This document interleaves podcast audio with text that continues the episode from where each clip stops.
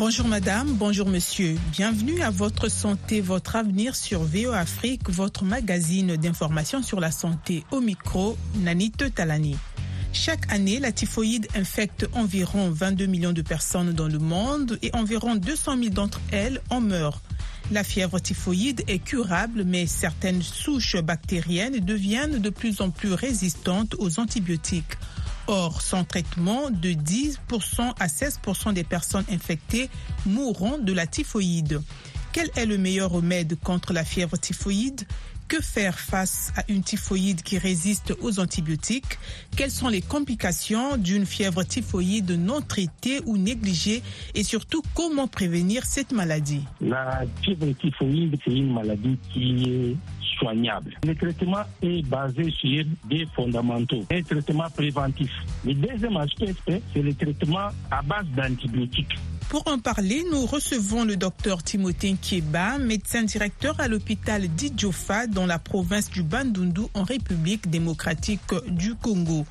Après cette discussion sur la deuxième partie consacrée aux complications, au traitement et à la prévention de la fièvre typhoïde, vous suivrez dans la seconde section de notre émission Carnet de santé.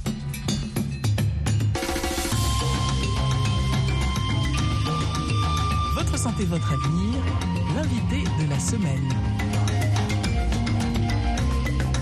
Nous vous proposons maintenant de suivre notre discussion avec le professeur Timothée Kieba. Bonjour, docteur Kieba. Bonjour madame. Aujourd'hui, c'est la deuxième partie de notre série consacrée à la fièvre typhoïde. Nous allons notamment aborder euh, le traitement, la prévention, mais aussi les complications que peuvent causer la fièvre typhoïde quand elle n'est pas bien traitée. Pour aider les auditeurs qui nous suivent seulement maintenant, est-ce que vous pouvez revenir grosso modo sur les causes et les modes de contamination de la fièvre typhoïde? Ok, nous avons dit la fois passée la fièvre typhoïde est causée principalement par les salmonelles. C'est une bactérie. Elle cause des maladies fébriles et des maladies transmissibles. Qui se manifestent comment? Ça se manifeste principalement par la fièvre, par euh, des troubles digestifs, genre euh, diarrhée, alternance, ça peut être la diarrhée, la constipation, l'alternance diarrhée-constipation, et principalement des choses de contamination, c'est la source humaine. Donc, à partir d'un malade, et ce malade va être un porteur pour les autres malades. Comment cela va-t-il se faire? La voie de contamination, je l'ai dit tantôt, c'est principalement la voie digestive. Donc les germes vont vous pénétrer par la bouche et vont se localiser au niveau de l'intestin, principalement au niveau de l'union. Les modes de contamination, il peut être direct, donc d'un homme à un autre homme, à partir des mains qui sont souillées, qui sont manipulées, par exemple dans des bars, des serveurs des bars qui ne se nettoient pas très bien les mains et ils viennent servir les gens. Il y a aussi des contaminations qui se font de façon indirecte. Le mode de contamination peut être aussi indirect. Ça veut dire que la contamination se fait par l'étrichement des mouches, des cancrelats et d'autres bestioles qui entrent en contact avec les matières fécales des non contaminés. Voilà principalement, en résumé, la cause et puis le mode de contamination de la typhoïde.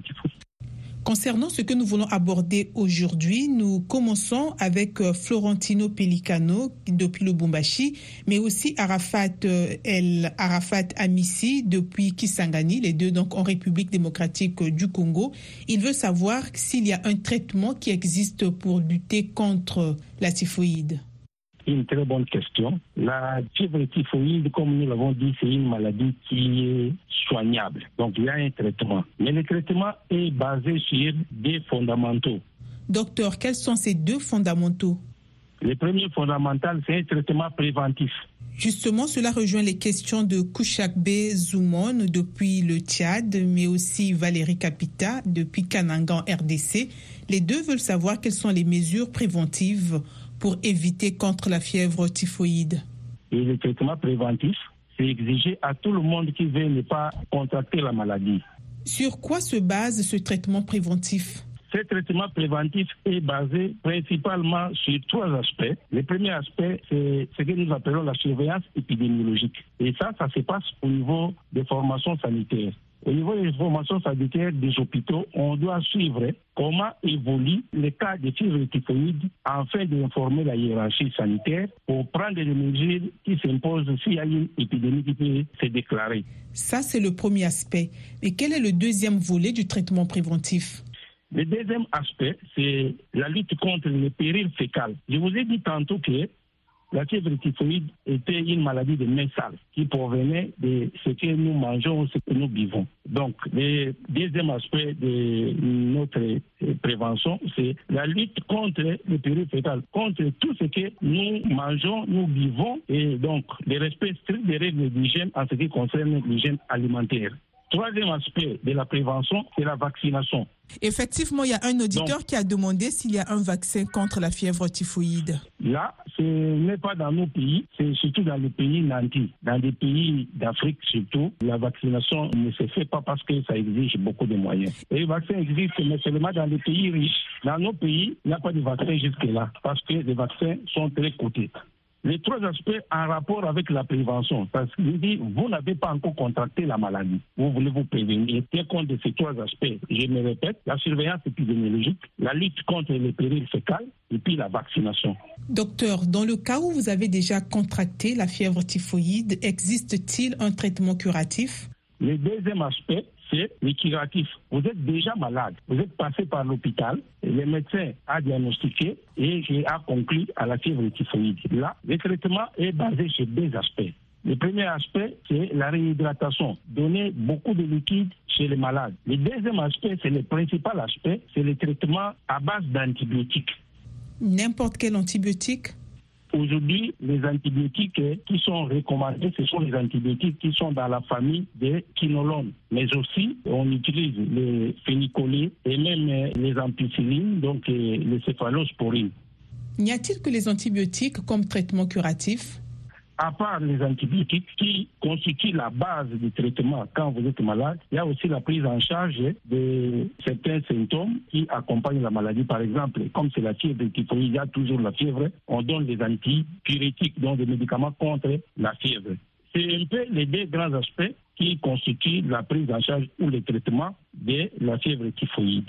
Tavaracé Kwame se demande pourquoi souvent la prise des antibiotiques adéquates euh, ne guérit pas parfois de la fièvre typhoïde. Donc, il veut parler certainement de la résistance aux antibiotiques. Pourquoi certaines personnes développent cette résistance? Oui, la résistance se, développe par rapport à l'usage abusif des antibiotiques dans certains milieux. Vous savez que dans surtout les pays non nantis, les gens utilisent pêle-mêle les antibiotiques. Et quand on utilise pêle-mêle les antibiotiques, les microbes commencent à s'adapter au comportement des antibiotiques et deviennent, on dirait, entre guillemets, les commensaux ou les amis des antibiotiques. Et c'est comme ça que ça résiste. Face à cette situation, que vont faire les médecins? Comment le malade va-t-il vivre? Dans les hôpitaux qui sont des hôpitaux assez équipés, on possède ce qu'on appelle l'antibiogramme. On a découvert les germes et on vous dit à quel antibiotique ces germes peuvent répondre ou peuvent être résistants. Donc, euh, les résistances sont causées par nous, nous, les, euh, les, prestataires et même les malades qui consomment de façon abusive les médicaments. Un autre auditeur, Memphis Kitty, euh, il dit qu'il a souvent, il fait souvent recours à la médecine traditionnelle pour vite guérir de la typhoïde. Est-ce que la médecine traditionnelle peut aussi guérir certaines personnes ou peut être une alternative contre la typhoïde? Bon, en, médecine, ni jamais, ni toujours. Moi, je fais de la médecine moderne. Je n'ai pas des évidences en rapport avec la médecine traditionnelle qui peut traiter la fièvre typhoïde. Donc, je ne saurais pas donner des arguments en rapport avec la médecine traditionnelle. Moi, c'est la médecine moderne. J'ai des évidences par rapport à la médecine moderne. Je confirme que si la prise en charge est à temps et les malades est bien suivi, il guérit facilement de la fièvre typhoïde. En ce qui concerne la médecine moderne, mais en rapport avec la médecine traditionnelle, je ne sais pas avancer parce que je n'ai pas d'argument. En ce qui concerne la prévention, Daniel Lelo évoque euh, l'implication des pouvoirs publics. Il se dit que dans les marchés, souvent en Afrique, les vendeurs et les vendeuses, euh, ils ont, ils n'ont pas un espace sain pour étaler leurs aliments. Est-ce que cela ne constitue pas un risque ou bien une cause de propagation de la fièvre typhoïde et qu'est-ce qui peut être fait au niveau des autorités publiques pour euh, trouver une solution à ça? Je vous ai dit que le traitement préventif avait comme un fondamental l'hygiène personnelle et collective. C'est entretenir correctement les toilettes, c'est entretenir correctement nos marchés, laver correctement les mains avant les repas, après avoir manipulé les aliments ou après avoir été à la toilette, couper les ongles à ras, bouillir de l'eau, tout ça. L'assainissement du milieu, en fait, c'est le soubassement. Et ça, c'est une responsabilité qui doit incomber aux autorités politiques. Dans certains milieux aujourd'hui, il y a l'hygiène euh, qui est incorporée, l'hygiène des marchés, l'hygiène sanitaire partout. Ce sont des mesures que les politiques peuvent récupérer pour imposer sur les populations afin qu'ils observent pour éviter toutes ces maladies. Vous verrez dans nos pays euh, où tout n'est pas normé, les gens vendent des aliments à l'air libre, les mouches y tombent et finalement ces mouches-là euh, vont encore côtoyer les latrines. Voilà il peut les faire vicieux. Donc moi je pense que si les politiques peuvent tout mettre en jeu pour appuyer les services d'hygiène qui existent déjà dans tous les marchés, ça nous avancerait beaucoup. Si une typhoïde n'est pas bien traitée ou une typhoïde est négligée, est-ce qu'elle peut entraîner des conséquences ou des complications? Si oui, lesquelles? La fièvre typhoïde, une maladie catastrophique si elle n'est pas très bien prise en charge. Les complications, elles sont nombreuses et de toutes ordres. Principalement, nous avons des hémorragies digestives. Les malades vont commencer à saigner, soit par la bouche, soit par les nez, soit par la niche. Et ça, selon les statistiques, c'est à l'ordre de 10 ou 20 des cas. Et ça peut amener les malades à faire de l'anémie et même à entrer à un choc hémorragique qui sont des complications. Et quand vous n'avez pas le sang, vous n'avez pas tous les moyens, le malade peut décéder. On parle aussi de perforation intestinale dans le cas des fièvres typhoïdes.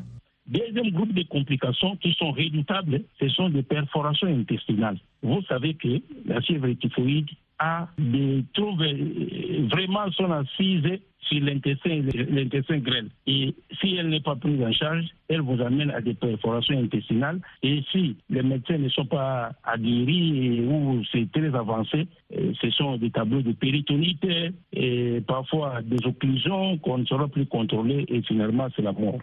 Troisième groupe de complications, c'est ce que nous appelons des chocs toxiques infectieux. Vous savez que quand on souffre de cette maladie, il y a des toxines qui sont déversées par des bactéries par-ci par-là et les malades peuvent faire des infections, d'où la fièvre qui va augmenter à tout moment tout ça. Est-ce que la fièvre typhoïde peut provoquer des problèmes pulmonaires? Il y a aussi des problèmes pulmonaires, ça va vous surprendre, et même des problèmes cardiaques et des problèmes hépatiques, mais aussi les comas. Les malades entrent en coma, ce qu'on appelle l'encéphalite typique, ça existe. Nous avons aussi d'autres complications, genre insuffisance rénale, parce que je vous ai dit que le malade va perdre beaucoup d'eau, aura de l'anémie, ça peut amener à faire une insuffisance rénale. Vous avez aussi des ostéites, surtout chez des drépanocytaires, qui vont faire euh, des infections des os. La fièvre typhoïde peut-elle présenter un danger pour la femme enceinte? Vous avez des avortements, hein, surtout quand la femme est au premier trimestre de sa grossesse. Vous avez des troubles liés à la circulation veineuse, comme des thrombophlébite et même des méningites chez les enfants. Donc voilà, c'est beaucoup de complications ramassées si on ne prend pas en charge correctement la typhoïde. Et la complication la plus ultime, c'est ça conduit directement au décès, la mort. Silver Hello veut savoir si la fièvre typhoïde se guérit totalement lorsqu'on la traite ou bien elle laisse toujours des séquelles. Oui, la fièvre typhoïde peut guérir totalement, mais ça peut aussi rester des séquelles, surtout en ce qui concerne les antigènes qui sont dans le corps. Et quand vous êtes au stade de complications, les complications là, vous pouvez euh, rester euh, hébété toute la journée, vous pouvez perdre votre intestin si on n'a pas très bien pris en charge la fièvre typhoïde. Comment le malade vivra-t-il? On peut vous faire ce que nous appelons un anis artificiel. Donc, euh, ça peut guérir totalement comme ça peut vous laisser des séquelles. Et les séquelles là peuvent être au niveau sanguin ou vous allez vous faire des, des, examens pour autre chose, mais on trouve dans vous que vous avez aussi quelques antigènes qui sont des antigènes de la fièvre typhoïde. Merci d'avoir été notre invité pour cette deuxième partie consacrée au traitement, à la prévention et aux complications liées à la fièvre typhoïde non traitée ou négligée. Merci beaucoup, madame. C'est moi qui vous remercie. C'était notre discussion avec le docteur Timothée Kieba, médecin directeur à l'hôpital d'Idjofa dans la province du Bandundu en République démocratique du Congo.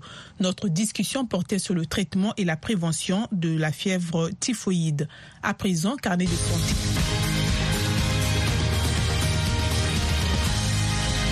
Cette semaine, dans Carnet de santé, nous jetons un regard sur les maladies cardiovasculaires.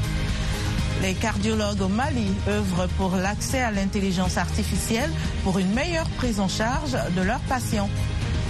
Et avez-vous entendu parler de la dextrocardie? Nous en saurons davantage sur ce positionnement anormal du cœur. C'est dans cette édition de Carnet de santé.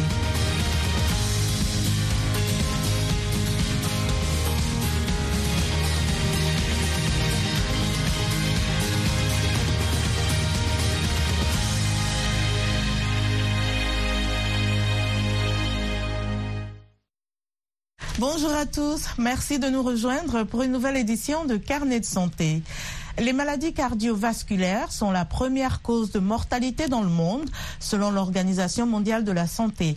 Elles constituent un ensemble de troubles affectant le cœur et les vaisseaux sanguins, y compris les cardiopathies rhumatismales affectant le muscle et les valves cardiaques, les maladies cérébrovasculaires et les thromboses veineuses profondes, l'obstruction des veines des jambes par un caillot sanguin. Plus de 17 millions de personnes en perdent la vie chaque année selon l'OMS. L'intelligence artificielle prend une place importante dans tous les secteurs d'activité. La médecine n'y échappe pas. Mais au Mali, bien que conscient de son importance dans la prise en charge des maladies liées au cœur, les cardiologues ne l'ont pas encore expérimenté, bien qu'ils s'y apprêtent activement. C'est un reportage de Mohamed Danyogo. À Bamako, le centre hospitalier universitaire de Luxembourg est la référence en matière de traitement des maladies cardiovasculaires. Des centaines d'opérations du cœur sont réalisées chaque année au sein de son centre André Festoc. Le docteur Modibo Doumbia, responsable du pôle chirurgie, reconnaît que le Mali est en retard dans l'intégration de l'intelligence artificielle dans le traitement des maladies cardiovasculaires. L'intelligence artificielle est l'innovation aujourd'hui dans le domaine de la cardiologie dans le monde. Mais au Mali, nous sommes un peu à la traîne avec euh, l'accompagnement de notre maître, le professeur Chekmar Bagayogo, qui est le père de l'informatique médicale au Mali. Nous avons pu obtenir euh, un diplôme euh, en décembre passé, un DI de l'informatique médicale avec des équipements de pointe qui permettent des chirurgies assistées par des grands spécialistes à travers le monde, le docteur Modibo Doumbia est conscient que l'utilisation de l'intelligence artificielle va considérablement améliorer le traitement des maladies du cœur. L'important, c'est de vulgariser encore l'intelligence artificielle à partir de cette salle parce qu'il y a déjà la caméra et une télémétrie qui permettent d'échanger avec le monde extérieur, notamment dans la prise en charge de certaines décisions pendant le temps opératoire. Souvent, nous avons des pathologies très complexes. Nous discutons avec certains de nos maîtres qui sont à l'étranger, partout dans le monde en France, au Canada, Dakar, et puis également partout ailleurs, même en Afghanistan. Ça nous permet de poser les diagnostics en temps réel. Issu de la cinquième promotion de la formation interuniversitaire en informatique médicale, il pense que les compétences sont aujourd'hui disponibles pour aller très rapidement vers l'utilisation de l'IA. Au-delà du Mali, aujourd'hui, l'IA permet de faire la surveillance du rythme cardiaque. Et donc, c'est des applications qui sont intégrées soit dans les téléphones ou dans les montres qui permettent de surveiller le rythme cardiaque du patient. Donc, en cas de problème, c'est déclenché au niveau de, la centrale. Et donc, ce qui permet de faire rapidement la prise en charge. Les connaissances acquises lors de nombreux séminaires auxquels il prend part à travers le monde sur la question lui seront, dit-il, d'une grande utilité au moment opportun. Mohamed Danyoko pour VOA Afrique, Bamako. Docteur Amina Jafar est registraire principal à l'unité de cardiologie du Centre médical fédéral d'Abuja au Nigeria. Elle nous en dit plus sur les maladies cardiaques et leur impact en Afrique. Généralement, en Afrique, bien que les données ne soient pas assez disponibles, les maladies cardiovasculaires représentent une grande proportion de la mortalité ou des décès dans la population africaine. Ainsi, 7 à 10 admissions à l'hôpital dans les pays africains sont dues à des maladies cardiovasculaires, soit 3 à 4 L'OMS indique qu'environ 38,3% des décès sont dus à des maladies non transmissibles et que les maladies cardiovasculaires s'ajoutent à ces maladies non transmissibles. Et plus de la moitié d'entre elles sont des décès prématurés, c'est-à-dire entre l'âge de 30 et 70 ans. Les maladies cardiovasculaires sont un terme général qui englobe de nombreuses maladies cardiaques, dont la cardiopathie rhumatismale, une maladie qui affecte les valvules du cœur. Elle est fréquente en Afrique parce qu'elle est associée à la pauvreté et elle est courante au Nigeria. D'autres maladies cardiaques sont également courantes en Afrique, comme la cardiomyopathie, qui est une maladie des muscles du cœur, et l'hypertension artérielle, qui n'est pas en reste. Il existe des facteurs de risque modifiables et non modifiables pour les maladies cardiaques. Des facteurs de risque modifiables que nous pouvons contrôler, notamment le diabète, les personnes en surpoids, l'obésité qui devient très fréquente dans notre société. companies Il y a également le mode de vie pas très sain, la consommation excessive de sucre et d'aliments gras, ainsi que la faible consommation de fruits et de légumes. De nos jours, les gens mangent rarement des fruits et des légumes. Il y a aussi le problème de l'inactivité physique et la sédentarité. Les gens restent la plupart du temps à l'intérieur. Il y a aussi le tabagisme qui est l'une des principales causes des maladies cardiovasculaires, la consommation d'alcool, de certaines boissons à l'école, ainsi que les conditions non modifiables qui sont héréditaires. Nous ne pouvons pas y faire grand-chose. Il s'agit donc du genre. Les hommes sont plus nombreux, suivis par les conditions héréditaires qui prédisposent des individus à ces maladies. Les facteurs environnementaux jouent un rôle énorme et contribuent à des facteurs de risque qui sont déjà impliqués. Il y a la fatigue que nous appelons fatigue excessive. Quoi que l'on fasse, la personne se sent fatiguée. Il y a aussi la douleur thoracique, surtout lorsqu'elle est associée à un stress physique ou émotionnel. Il s'agit parfois d'une douleur au niveau de la poitrine, parfois au niveau des bras, etc. Il y a aussi la perception des battements de cœur, ce que nous appelons les palpitations. Les personnes ont tendance à s'effondrer ou à s'évanouir, ce qui est également le signe d'une maladie cardiaque. À mesure que la situation s'aggrave, les patients ou les individus ont tendance à éprouver des difficultés à respirer, à tousser. Ces symptômes apparaissent généralement à la phase terminale de la maladie. Si vous regardez la génération actuelle, elle est très différente de la génération précédente. Les jeunes jusqu'à l'âge moyen ont généralement un mode de vie sédentaire. L'âge où l'on est devant l'ordinateur, où l'on travaille, où on ne fait pas de sport, où on se nourrit généralement de restauration rapide et non d'aliments fraîchement cuisinés ou de fruits et légumes, le mode de vie est donc totalement différent de ce qu'il était auparavant. Le Nigeria a fait beaucoup, mais je pense qu'il y a encore des améliorations à apporter. Il faut en faire plus. Il existe déjà un plan d'action national multisectoriel pour la prévention des maladies non transmissibles et les maladies cardiovasculaires font partie des maladies non transmissibles.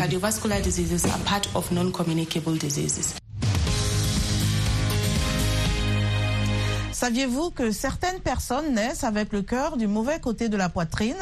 Joël Kwansa a reçu un diagnostic de dextrocardie dans son pays au Ghana et vit avec les réalités de cette condition cardiaque. Il partage son expérience. Je ne me sentais pas bien, alors je suis allé voir un médecin à la clinique du port. C'est dans la commune numéro 1 à Tema. Je pensais que c'était le paludisme. Le médecin m'a donc examiné. Savez-vous que vous avez des problèmes cardiaques J'ai répondu que non, je ne le savais pas. Je lui ai donc demandé quel était l'avantage ou l'inconvénient de l'emplacement de mon cœur. Il m'a répondu qu'il ne voyait rien d'anormal, que le cœur battait normalement et que la respiration était bonne. Par conséquent, je peux encore vivre. Je n'étais pas sûr de ce qu'il disait, alors je suis allé dans un autre hôpital et j'ai demandé si ce que disait le médecin était vrai. Là-bas, le docteur a d'abord posé sa main sur mon côté gauche. Il n'a rien senti. Puis, il a placé sa main sur l'autre côté, le côté droit, et il a senti le cœur battre. Et il a dit, Joël, ton cas est très particulier. Tu devrais faire un scanner pour vérifier s'il n'y a pas d'autres complications. Il a un très bon ami à Korelbou, le principal centre de cardiologie. On m'a donc envoyé à Korelbou. J'ai rencontré le docteur Cerebor et il m'a dit D'accord, si c'est tout, je veux que vous alliez faire une échographie et d'autres examens. Le type qui faisait les examens m'a demandé comment le cœur battait. Parce que le cœur normal doit battre en quelques secondes, mais le mien battait deux fois et j'ai répondu que je ne savais pas. Je suis allé m'allonger. Une dame m'a dit que mes intestins, mon dispositif digestif avait un problème. Elle essayait de me le décrire ou de me l'expliquer et il fallait faire une opération. Je me posais beaucoup de questions. Pourquoi moi? Puis j'ai réalisé que j'étais spécial. Je n'étais pas très heureux parce que c'est une question de vie ou de mort. J'essaie de faire de mon mieux pour atteindre une carrière d'excellence. Si on vous annonce quelque chose comme ça, c'est comme si votre vie prenait fin. Les médicaments sont très chers. Donc, euh, si vous n'avez pas d'argent, alors que les médicaments sont devenus un moyen pour moi de dormir différemment. Nous ne devrions pas considérer une personne ayant de tels problèmes comme si elle était condamnée à mourir demain ou comme si elle n'avait pas d'avenir. Nous devrions encourager ces personnes. Rapprochez-vous d'elles. Vous pouvez les aider.